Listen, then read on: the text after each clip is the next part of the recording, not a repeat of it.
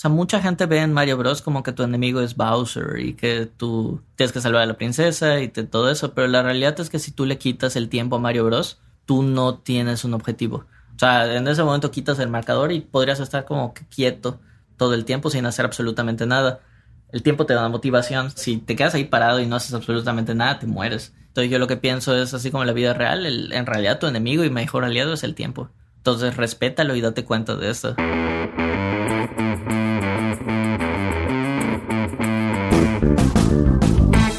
Hola a todos, yo soy Diego Barrazas y esto es el episodio número 30 de Dementes, un podcast donde tengo conversaciones con aquellos que están retando el status quo sin importar la industria en la que se encuentran.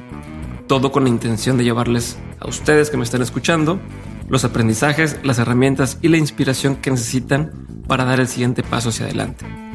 Hoy tengo el gusto de compartirles el episodio que grabé el año pasado con Gerardo García, mejor conocido como Jerry, de Aquinaba, una empresa mexicana que se dedica a crear videojuegos. Este episodio lo grabé el año pasado y no lo habíamos publicado, pero me gusta bastante. En el episodio, Gerardo, que actualmente se dedica a crear videojuegos, dentro de los que destacan Flat Kingdom y Design Hero, nos platica de cómo pasó de ser un diseñador gráfico a tener una agencia muy exitosa de marketing digital en Mérida y de ahí cómo pasó al mundo de los videojuegos, teniendo un reconocimiento a nivel mundial y siendo invitados a muchos de los eventos más importantes de la industria. No quiero adelantarles demasiado porque Gerardo nos va a platicar más de la historia al principio del episodio, pero sí quiero pedirles que presten muchísima atención. Aun y cuando no sean mucho de jugar videojuegos, como es mi caso, van a tener muchísimo que aprenderle a este señor. Tiene una forma de pensar muy chingona y una cosa muy impresionante es que viniendo de una ciudad pequeña, entre comillas, no de las ciudades más populares de, México o más, más con mayor movimiento, eh, ha logrado lo que han logrado y han tenido el impacto y el exposure que han tenido. Espero que este episodio les guste mucho y lo disfruten igual que yo.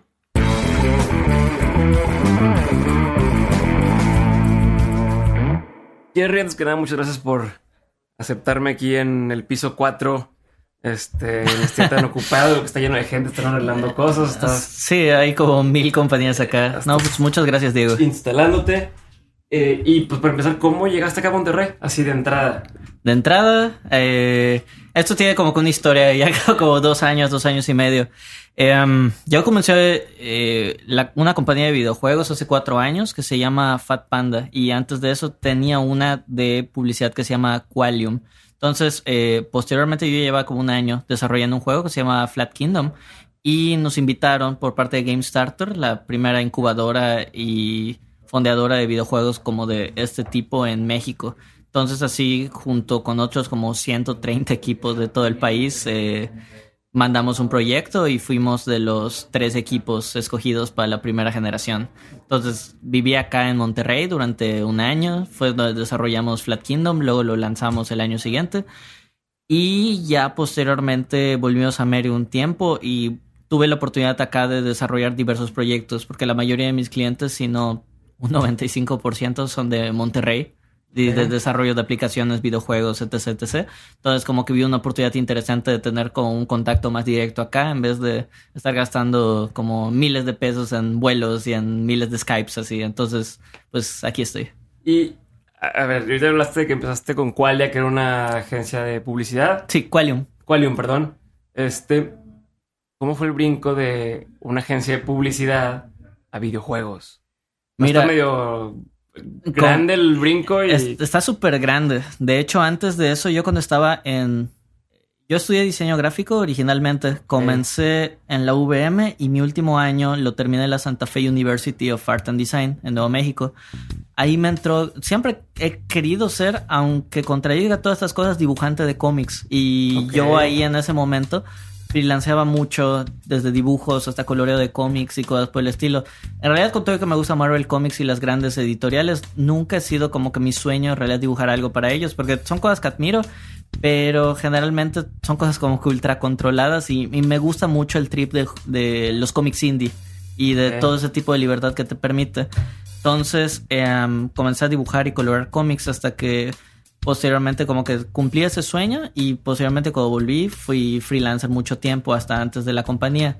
Entonces siempre tuve ese background de dibujo, de la animación que igual me, siempre me ha gustado muchísimo y 3D. Entonces, posteriormente, una noche vi con mis socios fundadores de Fat Panda la película de Indie Game The Movie. Está en Netflix, bastante buena, que habla acerca de tres desarrolladores independientes que hicieron diversos juegos, como el de Fez, el de Super Meat Boy y el de Braids. Y em, dije, oye, si estos güeyes pueden, eh, ¿por qué yo no? Digo, obviamente en ese momento fue como más el entusiasmo desmedido que no me hizo pensar que esos güeyes ya habían sacado muchos juegos antes, que ya tenían una vida haciendo todo eso. Pero con todas las dificultades que fue surgiendo, creo que esto solamente hubiera sido posible en esta época. O sea, comencé hace cuatro años y posteriormente fue como eh, aprender cómo usar los engines para videojuegos, qué es un engine de videojuego, eh, aprender con YouTube, comprar... ¿Qué, es un engine para los que no sabemos? Ah, ya, el engine de videojuegos son estas plataformas para desarrollar videojuegos. Hay de diversos tipos, si permiten 2D, si permiten 3D, si permiten multijugador online, entonces, entonces hay para todos los presupuestos y todos los tamaños de equipo. Y eh, pues precisamente fue YouTube, páginas de tutoriales, eh, comprar libros en Amazon, o sea, yo no estudié esto formalmente en la universidad y hay muy pocas universidades acá en el país que te permiten aprender eso. Nunca he escuchado que haya diseño de videojuegos, eh, licenciado en o ingeniero en diseño de videojuegos. No, o sea, de hecho hay dos que tres en el DF y en Guadalajara. Sin embargo, y, son muy buenas, casi la gente que quiere dar el salto son la gente de diseño multimedia. Pero en realidad es una carrera más enfocada en realidad a aplicaciones e internet que videojuegos. es como los que estudian comunicación queriendo ser directores de cine cuando cine es otra cosa y comunicación es otra cosa. Claro. Sí. Ok, pero y entonces tú dijiste, ah, bueno, quiero hacer videojuegos, necesito aprender esto. O no, o más bien fue. O sea, ¿cómo, ¿cómo es ese proceso? ¿Cómo empezó? ¿Estás con tus amigos? ¿Están juntos y dijeron, bueno, vamos a empezar a programar? ¿O ¿Cómo fue esa parte, no? Si me puedes como tratar de poner en tus pies en ese momento. ok, justamente en ese momento típico de que nosotros con la agencia teníamos nuestro day job y no nos iba mal. Sin embargo, al mismo tiempo tampoco nos daba tan bien como para decir, sí, vamos a, dejar esto en este momento y no comer y, hacer videojuegos. Entonces lo que nosotros hacíamos es justo cuando nos salíamos a las 6 de la tarde del el day job, nos quedamos ahí desarrollando ideas de videojuegos y cosas por el estilo. En realidad, antes de siquiera tener todo, es como... Sin saber programarlo. Sin saber programar. o sea, el background que teníamos es, yo he trabajado en conjunto con programadores para hacer aplicaciones y hacer páginas de internet. Entonces fue como aprender como la filosofía de cómo, qué lenguaje debes usar, qué herramienta debes usar, etc. etc. Y hay muchas como el stencil o el construct que te permiten hacer cosas sin saber mucho programar porque ya trae módulos muy prediseñados. Entonces lo que hacíamos era comenzamos eh, a hacer ideas base y cosas por el estilo. Y una de las cosas también si alguien que quiera hacer videojuegos acá escucha esto y se les recomiendo mucho, teníamos como que ese trip que le pasa a todos los creativos que queríamos hacer algo cultural 100%. Y como estábamos en Mérida, nuestro primer juego tenía que ver con los mayas. Entonces, así como todo el mundo quiere hacer acá en el sur mayas, luego aztecas en el centro del país, etc, etc. Y en realidad no estaba muy chido. Porque muchas veces crees que lo van a consumir solo por la cultura y respeto a los que quieran hacer cosas cultural, pero si tienes un mal juego que no tiene nada interesante y te escudas de que lo van a consumir por producto cultural, te vas a morir de hambre. Entonces... Sí, eh, perdón que te interrumpa, pero hace poquito me pasó algo similar de, oye, es que somos una plataforma, eh, querían venderme un, producto eh, que al fin de cuentas sí es muy bueno, pero al principio lo primero que me dicen es, es que somos 100% mexicanos y entonces pues queremos trabajar con ustedes y bla, bla, bla. Y a ver, no tiene nada que ver que sea 100% mexicano. Exactamente. qué padre, pero si el producto no es suficientemente bueno como otro, no me agrega ningún valor. O sea, como que la gente trata de meterle ese... El valor es que es 100% mexicano o que es hecho por indígenas. No, no, no El valor es si el producto funciona y está chingón. Qué bueno. Y es un agregado que se ha hecho por, por mexicanos. Ah, pues más con madre. A lo mejor es un decisor si los dos son igual de buenos, pero si no, no, ¿verdad? Mm, no te da ni te quita. Exacto, y entonces, ajá. Entonces, ese momento, de repente estamos así como. Eh, tenía muchas ideas que fui cambiando porque lo mismo, como que decía, tengo que tener ideas un poco más universales.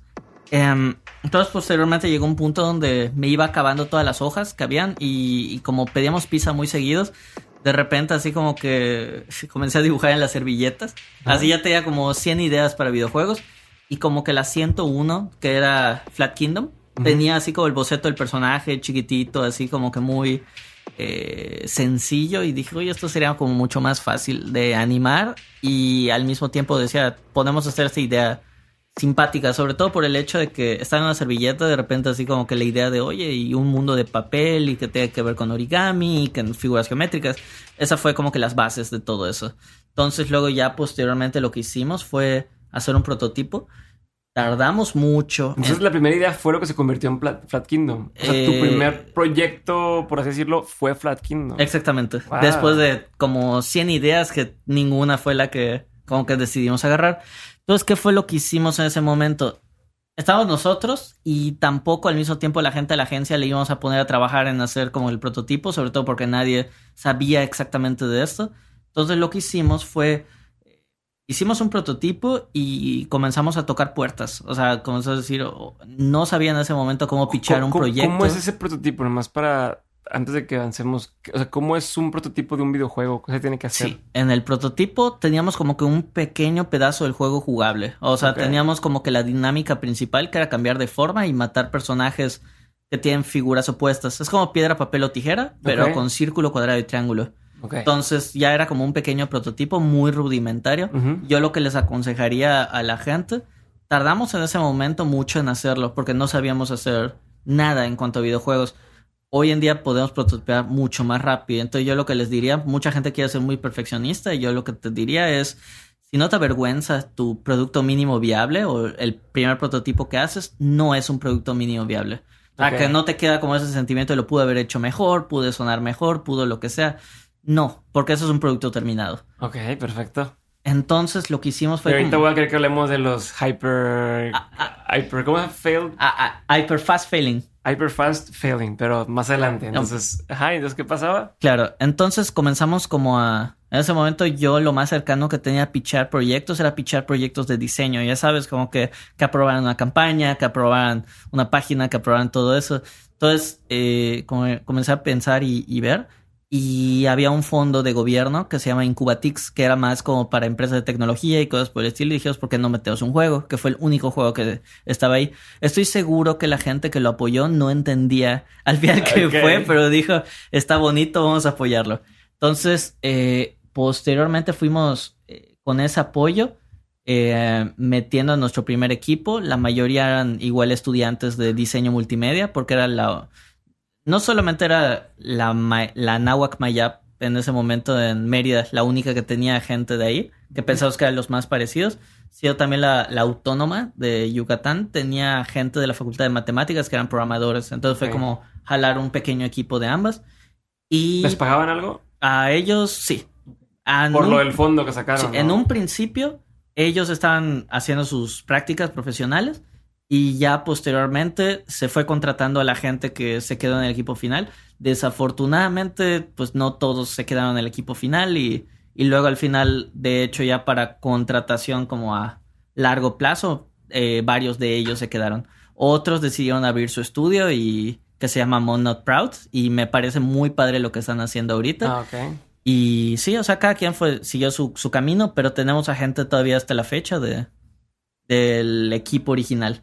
Entonces, ya posteriormente, de hecho, como dices, esa es como una un momento clave, porque también en ese momento teníamos que ser muy inteligentes con el dinero que recibíamos y decíamos, ching, no, no se puede gastar. Y este juego, en un principio, nosotros pensamos un juego demasiado ambicioso. De hecho, Flat Kingdom fue un juego que al final su desarrollo tardó dos años y medio. Entonces, lo pichamos en otro, en otro concurso que se llama Reto Emprendedor Yucatán. No ganamos, quedamos entre el lugar creo que 6 o 5. Y luego posteriormente entramos con Game Starter, que ya fue cuando venimos acá y terminamos el proyecto. Entonces el ¿Y proyecto... qué pasó? A ver, digo, yo- yo- ya lo dije ahorita en, el- en la introducción, pero quisiera que me... ¿Qué es lo que pasó? Porque he visto que estuviste en, en South by Southwest y que has andado en mil lugares. Estuve en todas partes. Sí, el, el- el proyecto, mira, eh, fue muy aclamado por la prensa y ahorita, de hecho, eh, desde que volvimos a Mérida no lo pudimos poner desde todas las plataformas necesarias, sobre todo porque luego igual no sabíamos hacerlo como en PlayStation y en diversos lugares. Sin embargo, lo hemos presentado, o sea, nos han invitado en, en el PAX. South. De hecho, estuvimos en el, ¿cómo se llama? Indie Game Rising, que es así como de los sobresalientes de Indie Games. Hemos estado en el Tokyo Game Show, donde también nos representa a México con Flat Kingdom, entre varios juegos. Y también ganó el año pasado como Juego Mexicano del Año por parte de la ESA, que es la Asociación de Videojuegos. Entonces, eh, ellos nos llevaron al E3 este año. Entonces, en general, Flat Kingdom, eh, um, hoy en día hay como, no quiero spoiler como varios planes que hay, o sea, porque hay varias sorpresas que van a ser add-ons en el futuro dentro del juego, pero lo que sí se puede esperar ahorita es que no solo lo vean en nuevas plataformas digitales como Amazon, la App Store, bla, bla, bla, bla, también la versión móvil y la versión para PlayStation, Xbox. No puedo prometer la de Nintendo porque es como que medio complicado, pero no lo veo descabellado. Perfecto. ¿Y es normal que, que en México se desarrollen videojuegos así y a ese nivel? O sea, ¿pasa seguido? Esta es la como. No voy a decir que es la primera generación, porque está el caso de. ¿Cómo se llama? Eh, Space eh, Program Kerbal. O sea, es. Kerbal Space Program. Que es un juego que igual salió como para diversas consolas y le ha ido súper bien y todo eso. Y, y hasta tiene elogios de Elon Musk y de gente de la. NASA y cosas por el estilo. Es como el juego más exitoso mexicano.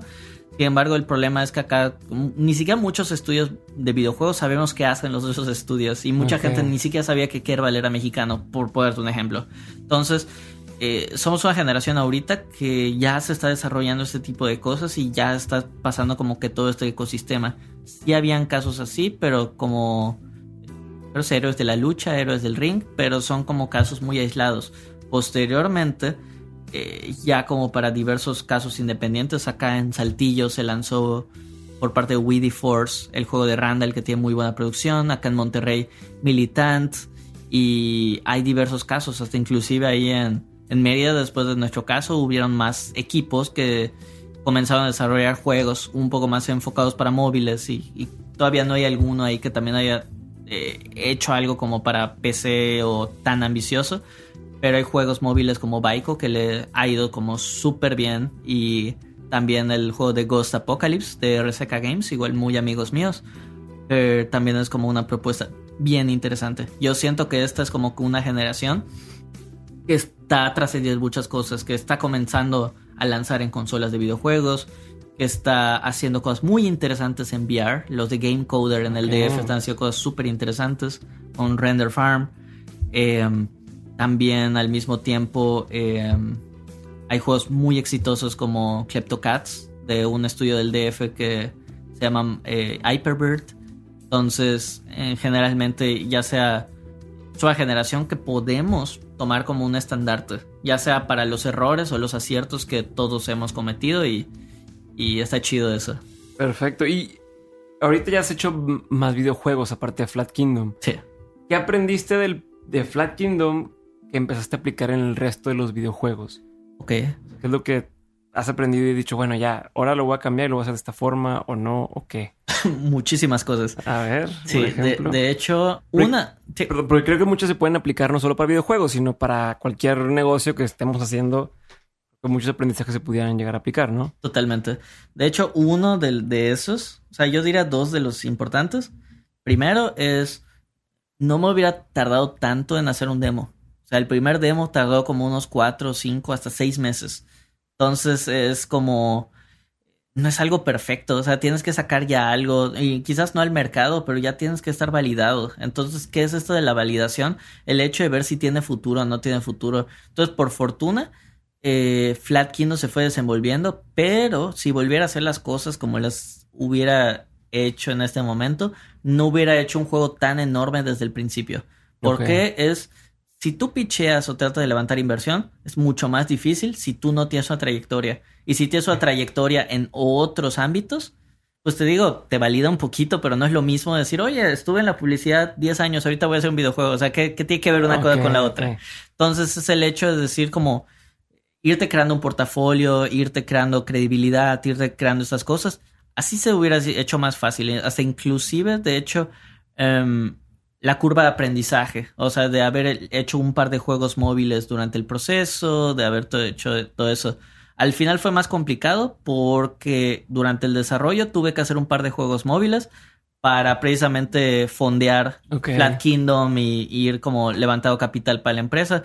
Sin embargo, más fácil hubiera sido pensar un poquito más lean, hacer un proyecto menos ambicioso y eventualmente ir creciendo.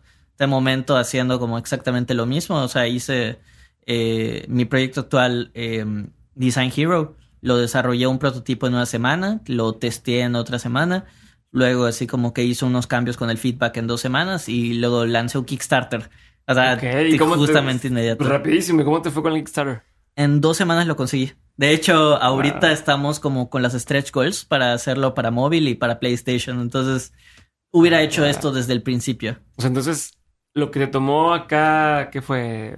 ¿Un año hacer el demo? ¿O ¿Seis, seis meses hacer el demo? Sí. Aquí hiciste una semana, lo desarrollaron, la siguiente semana lo probaron, la tercera semana ya está en Kickstarter y ahorita ya lo fondeaste la primera etapa. Prácticamente en un mes. O sea, Wow. porque de nuevo, Flat Kingdom, cuando teníamos como ciertos problemas de dinero, hasta intentamos hacer un Kickstarter que no llegamos a la meta. Y de nuevo, va lo mismo decir, yo mentalizándome, al final fue, o sea, un gran juego, pero al mismo tiempo, si yo hubiera pensado con esto, a lo mejor y lo hubiera cambiado desde ese momento, o lo hubiera matado, hubiera hecho otra cosa. Que en este Ok. momento, si no hubiera fondeado el juego, hubiera como hecho otra cosa y porque hubiera dicho, oye, no tiene la validación del mercado, la gente no lo quiere, mejor, más que mejorarlo, que es más una cosa propia o de ego, es decir. Mejor vamos a lo siguiente. Kill your babies. Exactamente. Dicen, ¿no? Es muy fea esa frase, pero sí es cierta. Dicen, ¿no? Y tanto en la, en la escritura y demás, es, ¿sabes qué? Si no funciona, mátalo y no quieras aferrarte a eso. Totalmente. Y, y la, la otra cosa, pensando Flat Kingdom, en un principio yo quería hacer un plataformer, pero fue más porque yo crecí con plataformers y es más como una especie Perdón, de para homenaje. los tontos que no hablamos el lenguaje de videojuegos, que es un plataformer. Un plataformer es como Mario Bros. o Ok. Mega Man, donde saltas en plataformas y Ya, cosas por el estilo.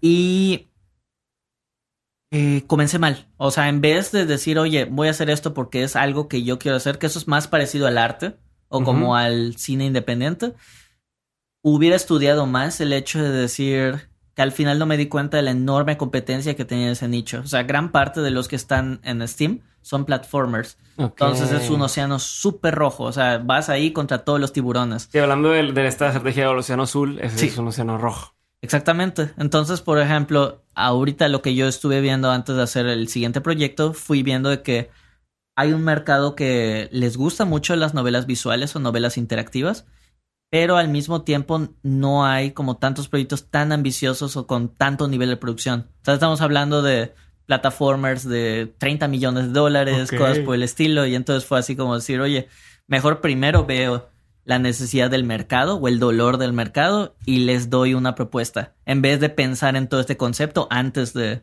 de ver si hay una necesidad, un cliente ideal. Sí, lo dices así muy casual, pero ahí está como el insight por las que no lo están agarrando y en lugar de fijarte en que me, bueno, si lo haces por negocio, obviamente hay un tema de que te guste y demás, pero si es por negocio es no nada más enfocarte en, En tu en ah, yo lo quiero porque así es y tiene que ser este color, sino a ver, qué es lo que ya quiere la gente y que hace match con lo que a mí me gusta y sacrifico unas cosas, pero pum, y ahí se va a vender. ¿no? Exactamente. De lo contrario es como dices, arte independiente, arte, art, fine art, que no comes de eso, ¿no? Exactamente. Que digo, todo tiene su, su mercado, pero, pero yo quería seguir comiendo de lo que hacía, así que tuve que aprender todo ese tipo de cosas. Por supuesto. Y una cosa es hacerlo lo que la gente quiere y otra cosa es hacer lo que la gente quiere, pero súper bien, ¿no? Entonces- Exactamente. Y, y hablando de eso, de los aprendizajes, y me dijiste estos dos, pero quisiera ahondar un poquito en la etapa de, ahora sí, de hyper fast failing. Ya. Sí, prácticamente eh, de principio a fin de la maestría en innovación de negocios que estudié contigo, eh, siento yo que di un giro así como muy cañón en mi mentalidad. O sea, porque antes yo como que tenía esa mentalidad como muy americana del juego, mientras más grande, mejor, mientras más efectos, más dinero, más todo eso, mucho más chido, cuando en realidad ahorita, por ejemplo, el juego este de el que mencioné de CryptoCat lo desarrollaron en un mes o dos meses y lleva más de 6 millones de descargas. Claro. Juego de Flappy Bird, ni contar todo eso, y lo hicieron creo que en un día o dos días. Entonces, no es solo el hacer juegos rápidos, sino el hecho de decir, de responder con la mayor velocidad posible. Entonces, yo lo que me hice a la idea fue un.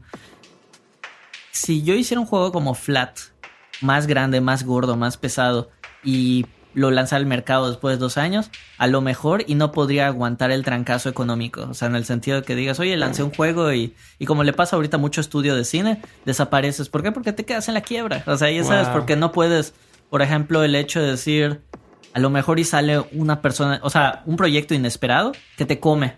O de repente sales una mala fecha o pasa algo malo y ¡pum!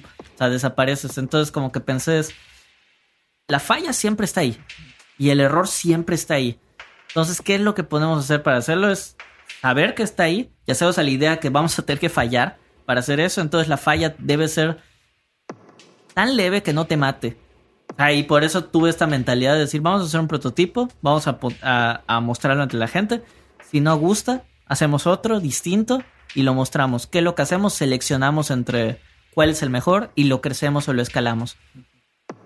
Entonces, ¿dónde los O sea, los pasos que me mencionabas que yo escuché, platicaste una vez ahí en la maestría, era el tema del justo dice el prototipo, Sí, luego lo, lo subías a la plataforma en tu caso. sí. En mi caso uso Itch.io. ¿Por qué? Porque Steam es la que tiene mucha más gente. Sin embargo, por cada uno de los juegos que lanzas, te piden así una fee de 200 dólares. Ah, Y la mayoría, pues también en las App Stores y todo, te piden diversas fees. Sin embargo, como ahorita estoy como desarrollando mucho para PC móvil, o sea, no específicamente móvil, Itch.io es gratuita y te permite subir prototipos de ambos. Entonces, por eso así como que digo, oye, y, y no te quemas tanto como en las otras. O sea, por ejemplo, de repente en la Google Play podría subirlo a quizás no Estados Unidos y, y todo el mundo, pero sí en mercados aislados como para ver la reacción. Pero Itch.io como es como tan inmediato y, y lo subes, me parece como muy idónea para prototipos, o sea, para checar prototipos con gente. entonces, ahora el prototipo, lo subes a esta plataforma, ves la reacción de la gente. Sí, Si funcionó, lo, si funcionó lo, lo mantienes en la tienda o lo bajas como quiera y lo desarrollas más. sí. A- Algo que hago ahí es, uno, checo. A mí en realidad sí importa la cantidad de descargas, pero a mí me preocupa más la retención. O sea. ¿qué es la retención? Es, yo le pongo diversos analíticos, desde el Google Analytics, Unity, que es el, el software que uso para hacer juegos, eh, Unity Analytics y todo esto que me permite ver, oye, cuánto tiempo jugó el jugador, si volvió el jugador a jugar, si lo compartió con sus amigos, o sea, si hay ese interés, si en realidad no veo que, que hay como eso, así que lo jugué cinco minutos, lo borré y no pasó nada. Entonces, si digo esto no tiene, No tiene futuro. No tiene futuro. Y lo subes con el nombre de tu empresa y todo. Sí, O sea, no es de que, ah, bueno, lo voy a subir despistadamente. Lo subes así tal cual y si está mal, pues ni modo. Y si no... tal cual. Sí, de hecho, como tú dijiste en tu plática de TED, prefiero pedir eh, Perdón. perdón. que permiso. O sea, y es lo mejor. O sea, no, oigan, ¿será que pueden checar esto? No, o sea, lo subes y ya, ya sabes. Ya, y después fue, ah, bueno, pues no, sorry, no, no Eh, jaló. exacto. O, o sí jaló y, y, pues ahí está todo planeado, ¿no? Sí. Buenísimo. Yo te quería preguntar, em, no te quería preguntar, te voy a preguntar. De hecho, me choca cuando hacen eso de, te, te quiero hacer una pregunta. Hazla, Hazla. ¿no? Y no que es con la novia y le digas de, oye, te quiero pedir matrimonio. ¿Te quieres casar conmigo? No, ¿verdad? Entonces, eh, quiero saber qué tan cabrón está empezar en una ciudad chica. Supongo que hay mucha gente aquí que nos escuche a decir, no, pues que ustedes están en Monterrey, están pegados a Estados Unidos, o están en México DF y es una ciudad bien grande. sí. De hecho, por eso vine acá. Exacto. Entonces, tú que estabas en Mérida, que a lo mejor pues, no es un lugar donde exista tanto el tema de videojuegos, ni tanto exposure eh, internacional y demás, ¿cómo le hace la gente que está en esa misma situación para poder sobresalir o para poder justo perseguir un sueño tan grande? Ok. Eh, de entrada tiene que pensar muy, pensar muy grande. O sea, en el caso particular de Mérida, es como de los lugares donde se piensa un poco de modo burbuja. O sea, en el sentido que dicen, no existe el resto de México, estamos Yucatán y ya. Y pensamos productos hechos de Yucatán para Yucatán. Es un gran error. Es así como que pensar en súper chico. Y hay otra gente que se siente también muy ambiciosa. Vamos a hacer juegos para el resto de México. Tampoco va por ahí, o sea, es como decir, oye, hay un mercado muy, muy, muy grande. O sea, inclusive como que muy, decimos, oye, el mercado está en el gabacho y la realidad es que el mercado ahorita actualmente está en Asia, en China. Y si fuera más fácil, más gente se iría ahí porque ellos tienen más de la mitad del mercado. Sin embargo, es el hecho de pensar muy grande y sí se puede, hay dificultades, pero hoy en día eh, ¿Cuáles son los pros en el sentido de estar como una ciudad más conectada? Que tienes más acceso a eventos, a diversa gente, pero si tú, por ejemplo, eres una ciudad chica, trata de ser como muy cuidadoso con tu presupuesto y ve a eventos. Es muy necesario que conozcas a la gente y que te conozcan. No lo vas a lograr solamente como mandando puros press releases y contactando prensa y eso. O sea, lo puedes lograr y todo eso, pero sí es necesario que conozcas a gente de todos los ámbitos. No solamente de prensa, publishers, desarrolladores, diversa gente que te va a poder ayudar muchísimo. Ok, y hablando de eso de conocer gente, digo, creo que es alguna de las cosas clave que estás mencionando. ¿Cómo le haces para conocer gente en los eventos? Llegas y, hola, mucho gusto, soy Gerardo y quiero conocerte, o... Ya, bueno, yo soy como muy confianzudo, pero eh, generalmente yo trato como de... Trato de preguntar y conocer a la gente que, que, ¿cómo se llama? Que habla en los eventos. Por ejemplo, alguien que admiro mucho también hay de, desde Arturo Núñez, que es de Unity. En ese momento igual, por ejemplo, eventualmente Rocha se volvió amigo, también no solamente el productor.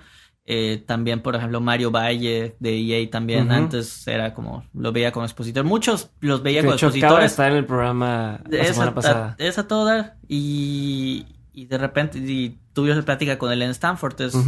Son gente que, que cuando te acercas a ellos son muy accesibles. Y mucha gente no, no, no quiere hacerlo porque dice, no, no, no, es que es mi ídolo, es mi no sé qué. Y yo lo que les No me diría va a pelar y... Exactamente. Que se acerquen, pero uno, no se acercan como fanboys. Y dos, eh, no se acercan con preguntas pendejas. Ok, Perdón, ok. perdón por de- decirlo No, así, sí, sí. pero...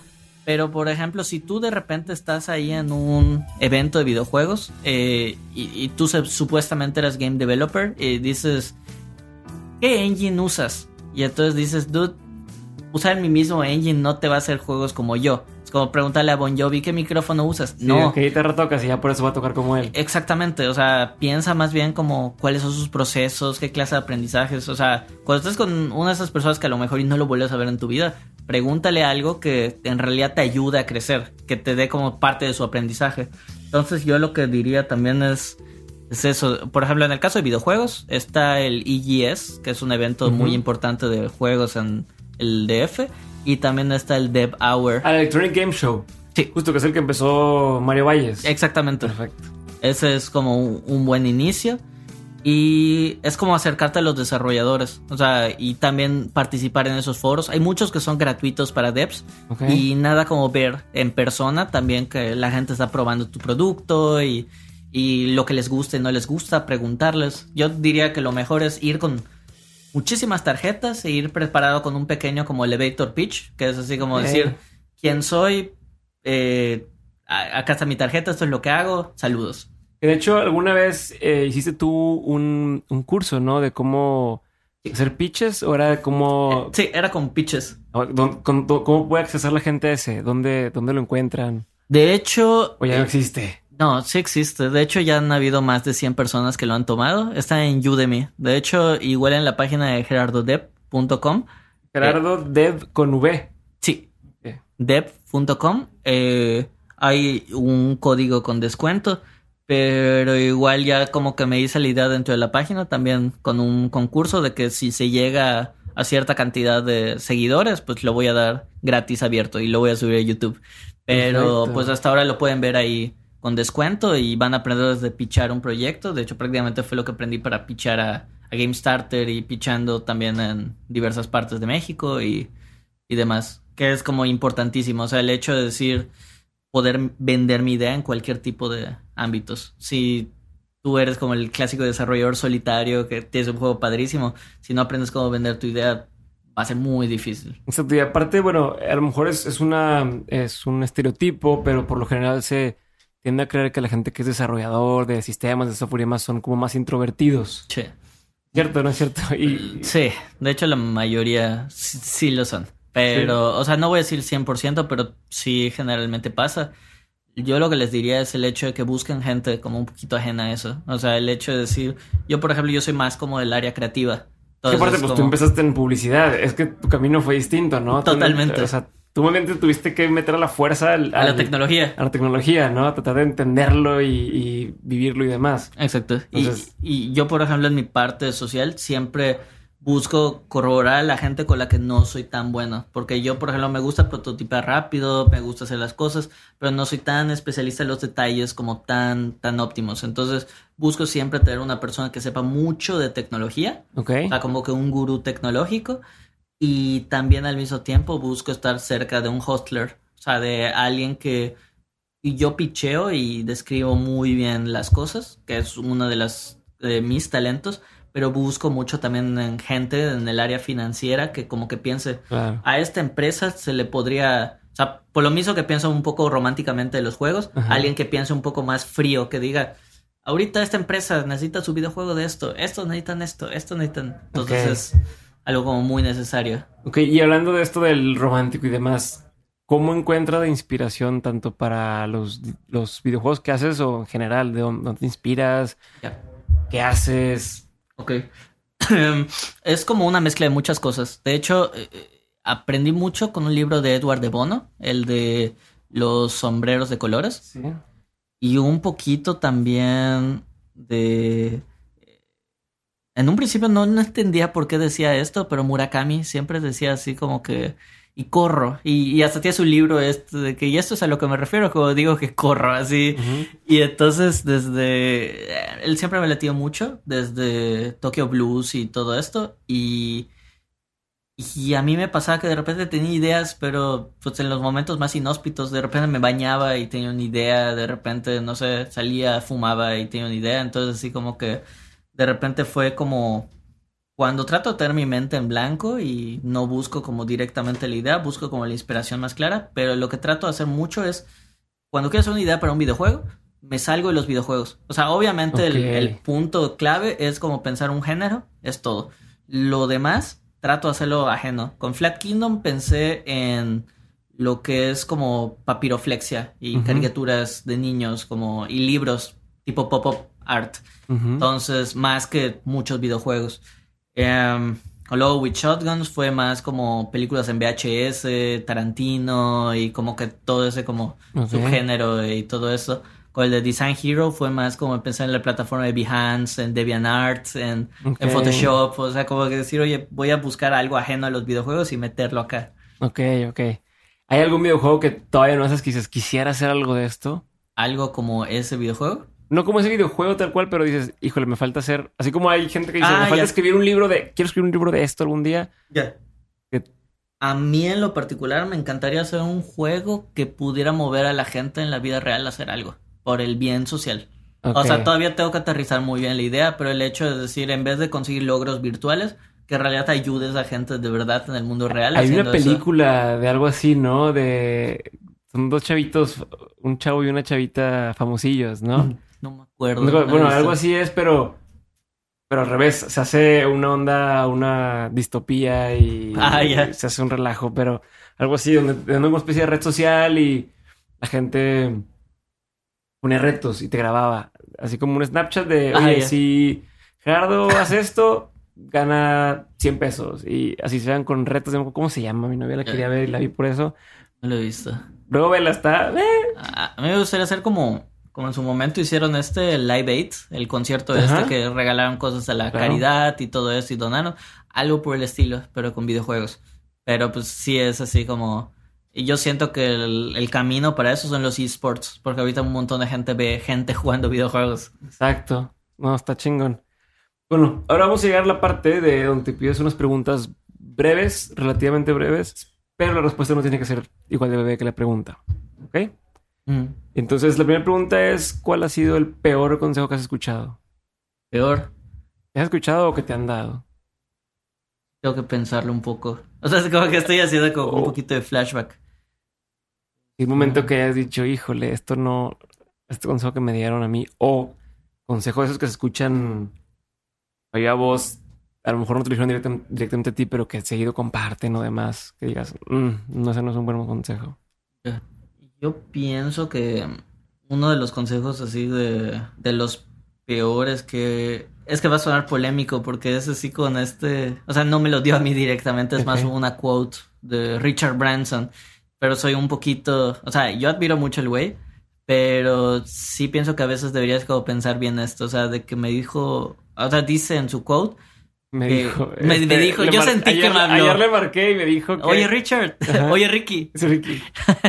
No, eh, el de si tienes como que una oportunidad, di sí y aunque no sepas hacerlo y luego ya aprende en el camino, yo pienso que eso de repente llevado como que al extremo puede ser muy responsable, Ok. pero que tiene que ser una mitad, porque obviamente cuando comenzamos en lo que sea tenemos que aprender, pero tampoco al mismo tiempo por el hecho de venderte muy bien con algo sin saber absolutamente nada, por eso pasan... Pasan muchas cosas de lo que pasa. Sí. Oye, dude, tú me dijiste acá que sabías hacer esto. ah, bueno, ya voy a ser presidente de México. Exactamente, por eso pasan esas cosas. Ok. Entonces, eh, sí nombres. es así como que un consejo que no me...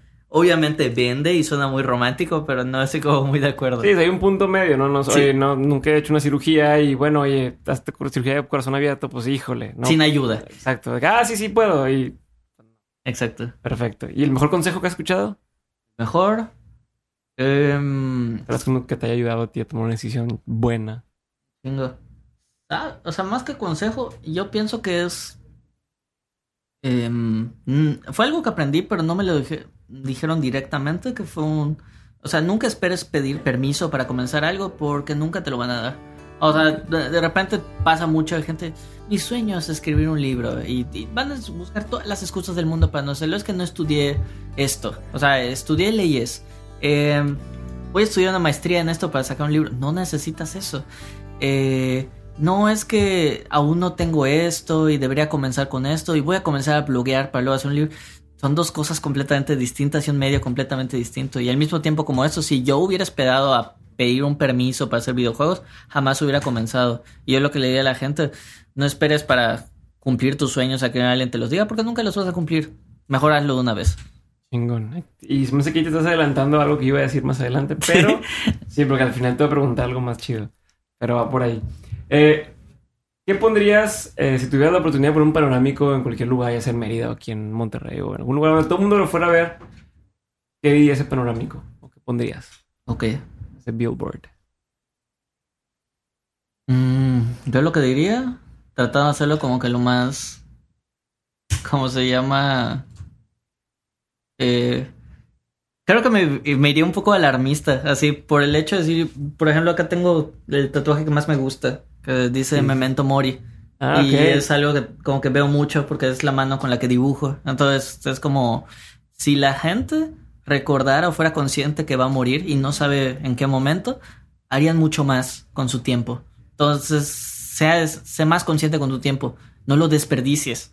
Ok. Ah, ahorita lo mejor y ojalá no pase que salgamos y, y- y hoy sea el último día de nuestras vidas. Entonces, Exacto. como que sea lo que sea que hagas, comienza todas las decisiones que te van a hacer feliz y no esperes para hacerlo. Chingón. De hecho, eh, Ryan Holiday seguido habla de eso y tiene este tema de los estoicos y hablan mucho de lo de Memento Mori, ¿no? De, esta filosofía de ah, te mueres.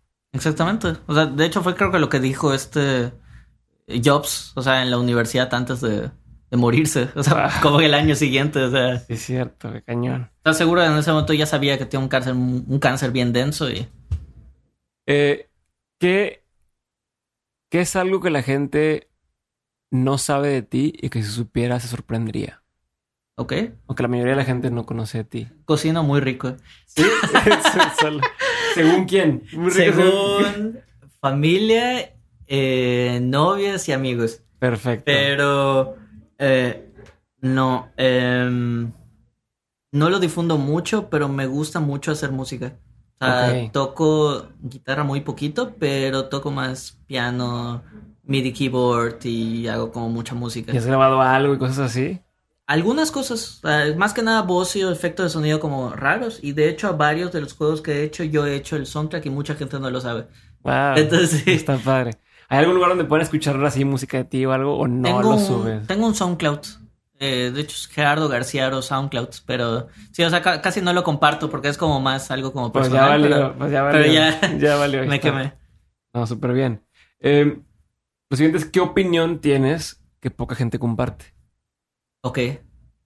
Ah, de nuevo, volviendo a lo del presidente. Ajá. No, yo, yo pienso de que em, no pienso en absolutos. O sea, como que la mayoría de gente le gusta las verdades sencillas. O sea, decir Peña Nieto es malo, Trump es malo, todo es malo, ya sabes, pero en realidad todo es como mucho más complejo y, y una vez que te puedes saber lo que en realidad nadie es verdaderamente malo, son solo como tonos grises y, y mucha de la gente... O sea, todas las situaciones se pueden tomar de diversas cosas y una vez que entiendas en eso, que en realidad no es por maldad ni bondad, sea, no es cuestión de dejarte de la gente, pero te ayuda a entender y, y generar empatía con la gente, hasta tal punto que no odies a nadie. O sea, en mi caso, por ejemplo, algo que me ayudó muchísimo en la universidad fue de que eh, yo compartía cuarto con eh, un chavo que era eh, mormón y mi vecino era musulmán. Y va a sonar así como que algo como súper simple, pero el tener mucho contacto durante medio año con gente que ve el mundo ¿Y tú eres católico o eres ateo? Yo soy católico tirando un poquito agnóstico, Ok. pero em, esas diversas formas de ver el mundo, o sea, desde pláticas así como bien densas, por ejemplo, en el caso del musulmán, decir, oye, que piensas que la gente te ve como terrorista, a lo que me contesta, tú eres mexicano, ¿qué es lo que piensas? Que la gente crea que eres narco. Y como que me hizo como que pensar mucho, así como decir, oye, unos ven malos a otros, otros ven malos a otros, y la neta es que hay locos en todas partes, hay víctimas en todas partes, y sí, así como que me hizo como pensar mucho, así Ah, que sí, chinga, tiene un punto. ok. Chingón. No, me gustó mucho esa, esa, esa idea. Eh, ¿Hay algún libro que hayas regalado mucho? ¿Cuál es? A ver, hay un libro que ya regalé tres veces, igual por Way, porque se lo regalo a gente que me cae muy bien y sé que nunca lo devuelven. Eh, de hecho, hay uno, de nuevo, volviendo a temas como espirituales, hay uno que le recomiendo a la gente que se llama El Kibalión. De nuevo, va a sonar así como que muy esotérico, pero es un libro generalmente que te trae ideas muy interesantes. Em, El Kibalión. Kibalión con K y Y. Sí, es un libro de filosofía ancestral. Eh, otro que me gusta mucho es. Me gusta. Dame me- tus tres libros que te gustan un chingo. ok. Me encanta casi todo lo que escribe Seth Godin. No voy a decirme por cuál, a lo mejor y Purple House se me haría así como que el, el más obvio. Pero me gusta mucho con mucho humor. Es que la neta, la mayoría de gente lo dice él algo y suena algo como muy ridículo, pero es una persona tan inteligente que dices, güey, no manches, es, o sea, es un erudito. De hecho, la gente que lee como cosas como más formales de marketing y le tienen como pavor a este güey, se me hace- deberían leer más del el Ida Virus o Purple Cow, se me hacen como súper buenos. Está cañón. Y lo que saca ahora para tema de business y demás también. Todo lo de Lynchpin, no sé si lo tocó leerlo. Sí. Y The Deep y Oak the Eh, Box, los, los chiquitos. Había uno igual, el de, de- ¿Cómo se llamaba este? El que iba al, al I- cielo, el Icarus. griego. De Icarus, sí. Sí, a mí yo soy fan también de Seth Godin. Está, porque aparte es muy concreto y muy así de, a ver, es esto, ni le piensas más, ahí está. Chingón. A mí me, me encanta ese vato. Muy bien, llevas dos. Llevo dos. Y. Que por cierto, acabo de aplicar al, al Out MBA. A ver si te animas a aplicar. Está chido. He visto los anuncios. Acabo de aplicar con eso que ya salimos de acá de la maestría de innovación. Igual y te animas. Es un solo mes, un mes de trancazo, pero ¿Es en línea? es en línea. Ok. Es un mes intensivo. Ya estoy haciendo el comercial aquí, pero... se llama si por ejemplo, chequen, se llama Out MBA. Es un, un curso de un mes intensivo. Te meten con 20 personas más del mundo. Es el equipo. Eh, son martes y jueves de 6 de la tarde a 9 de la noche. Eso, estar discu- en discusión. Y el resto es tú consumes el contenido. Vas a hacer como 13 proyectos en ese mes y lo sacas. Es mucho de, de always be shipping. Ya. Entonces terminas, al parecer, así como, ay cabrón, hice todo esto en un mes y te cambia el, el chip. Qué denso. Está chingón. Bueno, creo que está, Está chingón y ya te avisaré qué tal está. Ok. Pero ya bueno. para el último. Es que va a ser como medio obvio, pero está así como. Se me hace bueno el, el libro, es el de Creative. El Creative Inc. Ok, sí. Y Es el de mm, Pixar. el de Pixar. Ajá. Se hace bueno como para organizar equipos creativos y todo ese tipo de cosas. Em, y uno último que quisiera así como uno de pilón es... Hay uno que está padre, aunque mucha gente desde que se volvió del gabinete de Trump no lo dijera, pero el de From Zero to One, el de Peter Thiel, se me hace como súper chido. O sea, sí es una persona súper extremista, pero me gustan mucho sus ideas en el libro, así que te dice, oye, si tú quieres ser el siguiente Zuckerberg o el siguiente, eh, ¿cómo se llama? Bill Gates, no vas a hacer ni un sistema operativo ni tampoco una red social. O sea, que como que te fuerza mucho de entender cómo funcionan. Sí, y es medio contundente, ¿no? De que, a ver, Siempre. ni te andes con así que, ah, es que quiero hacer esto un poquito mejor. No, si no lo vas a hacer 10 veces más chingón o así, Sí. ¿para qué estás en eso, no? Sí, es, es un güey súper hypeado. Y, em, bueno, antes de irme a la pregunta final, ahora sí, quisiera saber, o que le platiques a la gente dónde puede encontrar más información de ti, página o la página de Akinaba. Ok. Mira, eh, pronto, ahorita solo sale de un videojuego que es eh, Design Hero en akinaba.com. Se hará Ujú. pronto cuando se acabe la campaña de Kickstarter porque no me gusta como difundir cosas cuando van a, a ¿cómo se dice? Interrumpirse la comunicación entre sí. Prefiero así como decir, ahorita está enfocado totalmente a este juego. Entonces lo que vamos a liberar es ya que se termine después del 12 de septiembre, un par de proyectitos bastante interesantes que traemos de ahorita hasta fines del próximo año. Y también pueden seguir en Gerardo Dev con Ok. bechica al final.com, donde De, de igual... developer, ¿no? Exactamente, donde pueden bajar freebies, pueden bajar ebooks que he escrito, códigos para eh, diversos cursos que he dado, etc, etc. Y en redes sociales como Gerardo García Rodríguez. Perfecto. ¿Y R- ¿Rodríguez completo o con RDZ? Eh, Z, R- pero RDZ o... RDZ. Ah, ok, ya ves, Sí. es que no es Rodríguez completo. es- Sí. Perfecto. Y ahora sí, por último, la última pregunta que siempre me gusta hacer y es, de toda tu vida, todo lo que has hecho y el trabajo que has estado y las veces que has cambiado de giro y demás, ¿qué tres lecciones te ha enseñado la vida? Ok.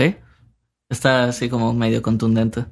Em, yo lo que diría es uno, eh, como la, las leyes estas de Darwin. Mucha gente cree y cambia que dice que el más fuerte es el que sobrevive, cuando en realidad no. O sea, sobrevive el que mejor se adapta al cambio.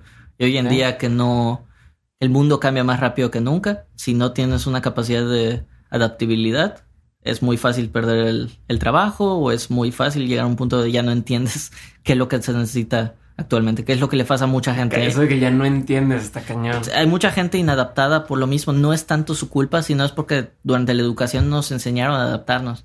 Y entonces creemos y tratamos de hacer las cosas como antes y, y la neta es que ya no se puede. Em, otra de las cosas también es que puedes aprender y hacer todo lo que quieras. Lo único es que ya hasta el aprendizaje es distinto. O sea, eh, la escuela sigue siendo como muy importante y siento yo que es más con el networking, con los, o sea, con los maestros y con tus demás compañeros para que aprendas cómo interactuar en la vida. Pero hoy en día la realidad es que Google tiene casi absolutamente todo. O sea, llegó un punto hace dos años donde con el equipo que tenía ahí, literalmente googleamos cómo hacer un arcade y el arcade que viste ahí en la entrada le hicimos. Ah, ustedes lo hicieron. Sí. Wow. Entonces voy a subir una foto al rato también de tuvimos igual como apoyo por parte de este equipo, así como para cómo eh, poner los controles, configurarlos y todo eso, pero Está cabrón. o sea, diseñamos cómo es como la carcasa, que si le ponemos dentro de una PC, todo eso y literalmente lo googleamos YouTube y todo eso, entonces es más como decir eh, es la capacidad de aprender rápidamente y ejecutar. Entonces, mucha de la gente que tiene problema ahorita es porque no tienen iniciativa, esperan que sus jefes o sus directivos les digan cómo hacer las cosas, cuando en realidad la mejor capacidad está en la iniciativa de decir cuáles son las, pre- o sea, las palabras adecuadas para aprender el conocimiento que necesito para ejecutar esto. Ok, esos son dos. Sí. Y la tercera aprendizaje, la tercera lección. La tercera es. em, me voy a ir para los videojuegos, porque ya da mucho que no hablé de los videojuegos. Algo que. De hecho, voy a hacer una analogía de Mario Bros. Y de A nuevo ver. con lo de. eh, para mí, o sea, mucha gente ve en Mario Bros. como que tu enemigo es Bowser y que tú tienes que salvar a la princesa y te- todo eso. Pero la realidad es que si tú le quitas el tiempo a Mario Bros., tú no tienes un objetivo. O sea, en ese momento quitas el marcador y podrías estar como que quieto todo el tiempo sin hacer absolutamente nada. El tiempo te da motivación. Entonces yo lo que pienso es así como en la vida real, el- en realidad tu enemigo y mejor aliado es el tiempo. Entonces respétalo y date cuenta de eso. O sea, en el caso de Mario Bros, si no, si, si no te mueves, no haces las cosas con el tiempo que te dieron, no, o sea, te quedas donde estás. Entonces, es el hecho de ver al tiempo como está y mucha gente como que vivimos al día y no nos damos cuenta de tiempo que nos queda. Chingón. Me encantó. Con eso cerramos, Gerardo. Muchas gracias por estar conmigo. No sé si quieras agregar algo para la gente que te escucha, tus amigos, tu familia. Sí, eh, pues saludos a todos, a Gwendolyn Santa Cruz, mi socia en este proyecto, así como diversos colaboradores como Tío que tiene arte muy chido, eh, Carlos Convalucier que tiene rendas muy padres eh, y demás colaboradores que, que, nos han apoyado, mi familia, etc, etc. Entonces, espero que les guste la entrevista y, y pues igual si no fuera por su apoyo no, no estaría acá. Chingón. Muchas gracias. Nos vemos a la siguiente, gente de Mentes. Bye.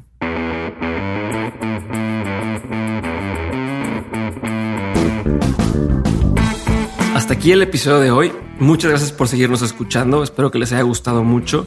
Muchas gracias también a todos los que participaron en el concurso de Dementes y muchas felicidades a los ganadores. Ustedes saben quiénes son. Si por algo no han visto el post, está en la comunidad de Dementes. Para entrar a esta comunidad, entren a dementes.mx, le den para abajo y le pican entrar comunidad o en facebook.com diagonal groups diagonal Dementes comunidad.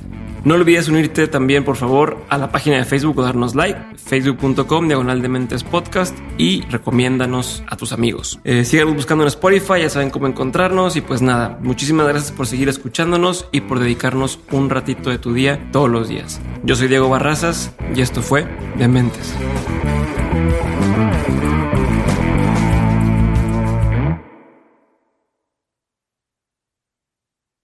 Judy was boring. Hello. Then Judy discovered chumbacasino.com. It's my little escape. Now Judy's the life of the party. Oh, baby, Mama's bringing home the bacon. Whoa. Take it easy, Judy. The Chumba life is for everybody. So go to ChumbaCasino.com and play over 100 casino style games. Join today and play for free for your chance to redeem some serious prizes.